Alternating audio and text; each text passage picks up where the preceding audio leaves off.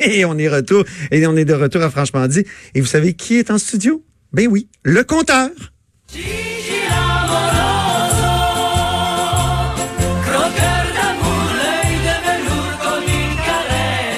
Ben oui, ben oui, Jean-François Gibault, comment ça va? Ah, va. Directeur de la recherche de l'agence QMI et surtout notre compteur à la haut sur la colline. Aujourd'hui, Jean-François, deux sujets. Oui. Hein? D'abord, un sujet un peu étrange, un peu, disons, hardi, qui nous a été- soumis par un auditeur et un lecteur du journal de Montréal, Monsieur Steve McDonald, qui nous a dit, ben, Terre-Neuve, là, est cassée comme ça se peut pas. Pourquoi le Québec, avec son gros magot de, de, de- du- du, du Fonds des générations, rachèterait pas une partie du Labrador ou même le Labrador au complet? Exact. Est-ce que est-ce que c'est intéressant, Ben, ça, Jean-François? La politique fiction avec des gros chiffres, moi, je suis là. Alors, et- non, mais c'est pas si bête, Antoine. Ah oui? C'est pas si bête. Bon, rappelons-nous, v'là pas si longtemps, M. Legault est invité par euh, les premiers ministres des provinces atlantiques à leur réunion euh, statutaire où absolument le Québec est pas là du tout.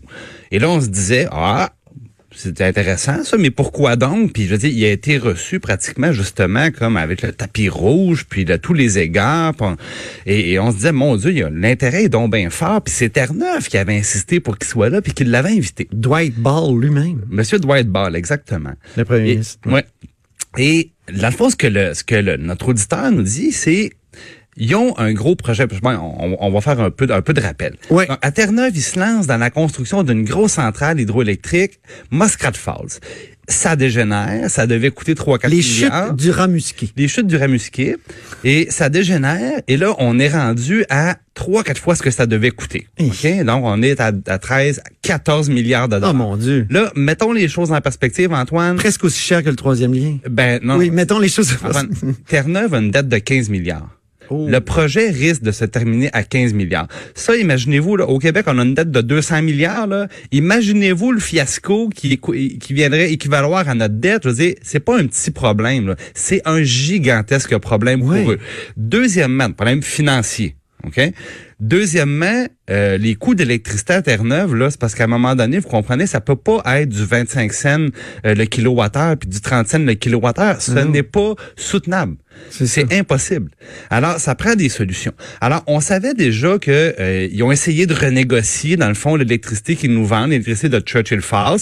Euh, Ça, c'est une vieille centrale. C'est un- Oui. une entente qui date des années 60, qui est là jusqu'en 2041, l'entente. 41. Ça nous permet, nous, d'acheter à vraiment faible prix de l'électricité qui à est un produite. tiers de scène le kilowattheure. Bon. C'est ce qu'on appelle une bonne entente. La définition même d'une bonne entente pour nous. Ben, vu qu'on s'est fait voler le Labrador, c'est peut-être une bonne chose. Ah. Moi, je me suis toujours dit ça. Ben, est-ce que c'est le temps de tout, ré- de tout renégocier? Ben, voilà. C'est un peu ça que la question qui était soulevée par notre auditeur. Euh, on peut renégocier Churchill, on peut renégocier la, la, la question du Labrador, ou du moins la ligne qui euh, délimite le territoire québécois du territoire terneuvien du côté du Labrador. Et en même temps, ils sont dans le trouble, on va se le dire, et ils ont des projets hydroélectriques euh, comme Gull Island qui n'ont pas les moyens de financer. Et nous, on a au Québec un gouvernement qui veut lancer d'autres projets, euh, puis les destinants à l'exportation. On met tout ça dans le blender, puis on se dit, est-ce qu'il y aurait un intérêt économique, est-ce qu'il y aurait un intérêt financier pour tout le monde là-dedans? C'est ça. La, la réponse est clairement oui, Antoine. Le problème, c'est un problème politique. C'est ça. Hein, un gouvernement qui décide de, de, de céder une partie de son territoire et de ses actifs aux voisins, euh, disons qu'en en termes politiques, c'est plus que euh, c'est plus que hasardeux, mais comment les gens vont réagir si on dit ça va faire une différence majeure sur vos impôts, vos taxes, ça va faire une différence majeure sur vos tarifs d'électricité?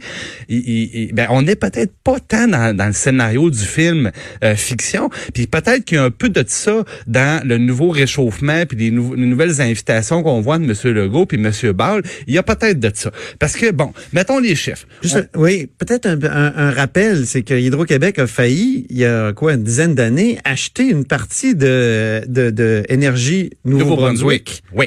Puis elle, elle serait allée chercher comme ça Hydro-Québec des des, des centrales, une centrale surtout des clients, Antoine. et Surtout des clients. Oui, par- la distribution, hein, Ben, ça. exactement. Nous, on, on avait déjà des surplus. Eux, au contraire, euh, cherchent de l'électricité, ont des centrales vieillissantes. Il y avait la centrale nucléaire qui devait retaper. Il y Donc, avait, bon, Ça avait beaucoup de sens Oui.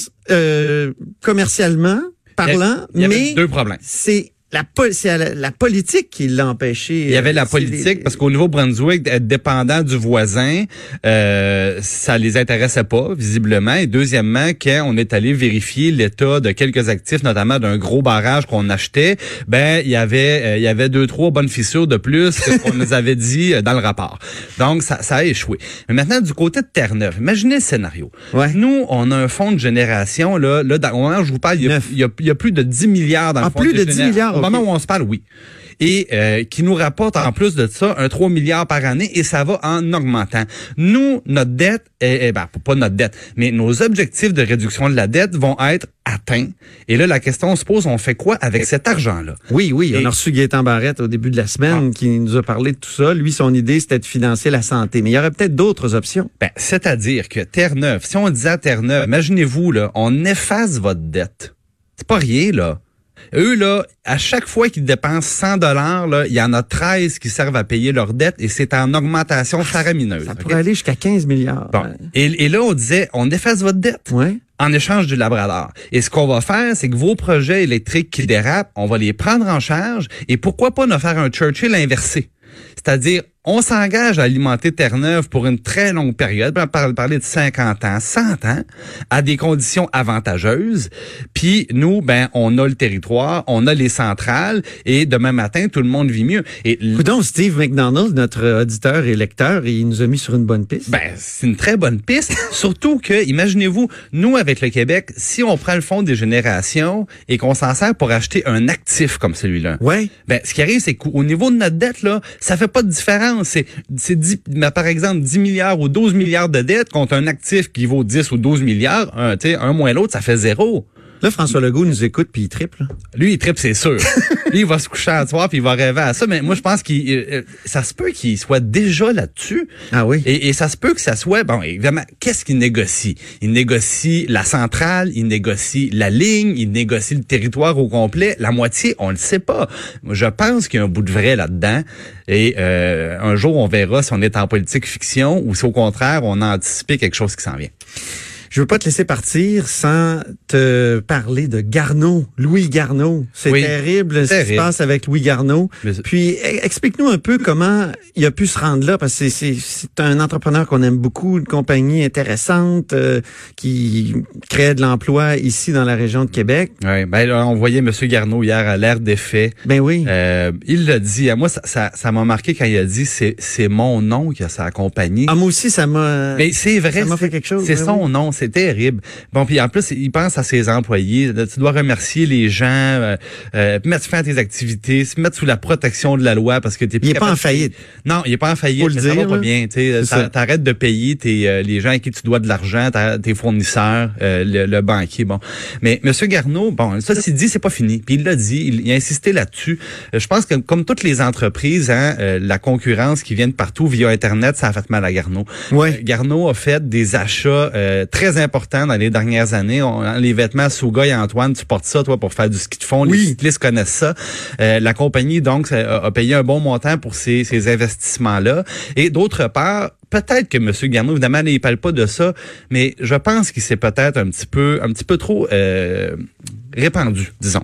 Ah. C'est-à-dire Trop que- diversifié. Trop avait- diversifié. Bon, Ouais. on le sait, il est dans les vêtements, vélo haut de gamme, vélo au milieu de gamme, bas de gamme. Tu sais, il il est un peu partout et c'est très difficile de, de jouer aussi dans un aussi large spectre quand on est une petite entreprise.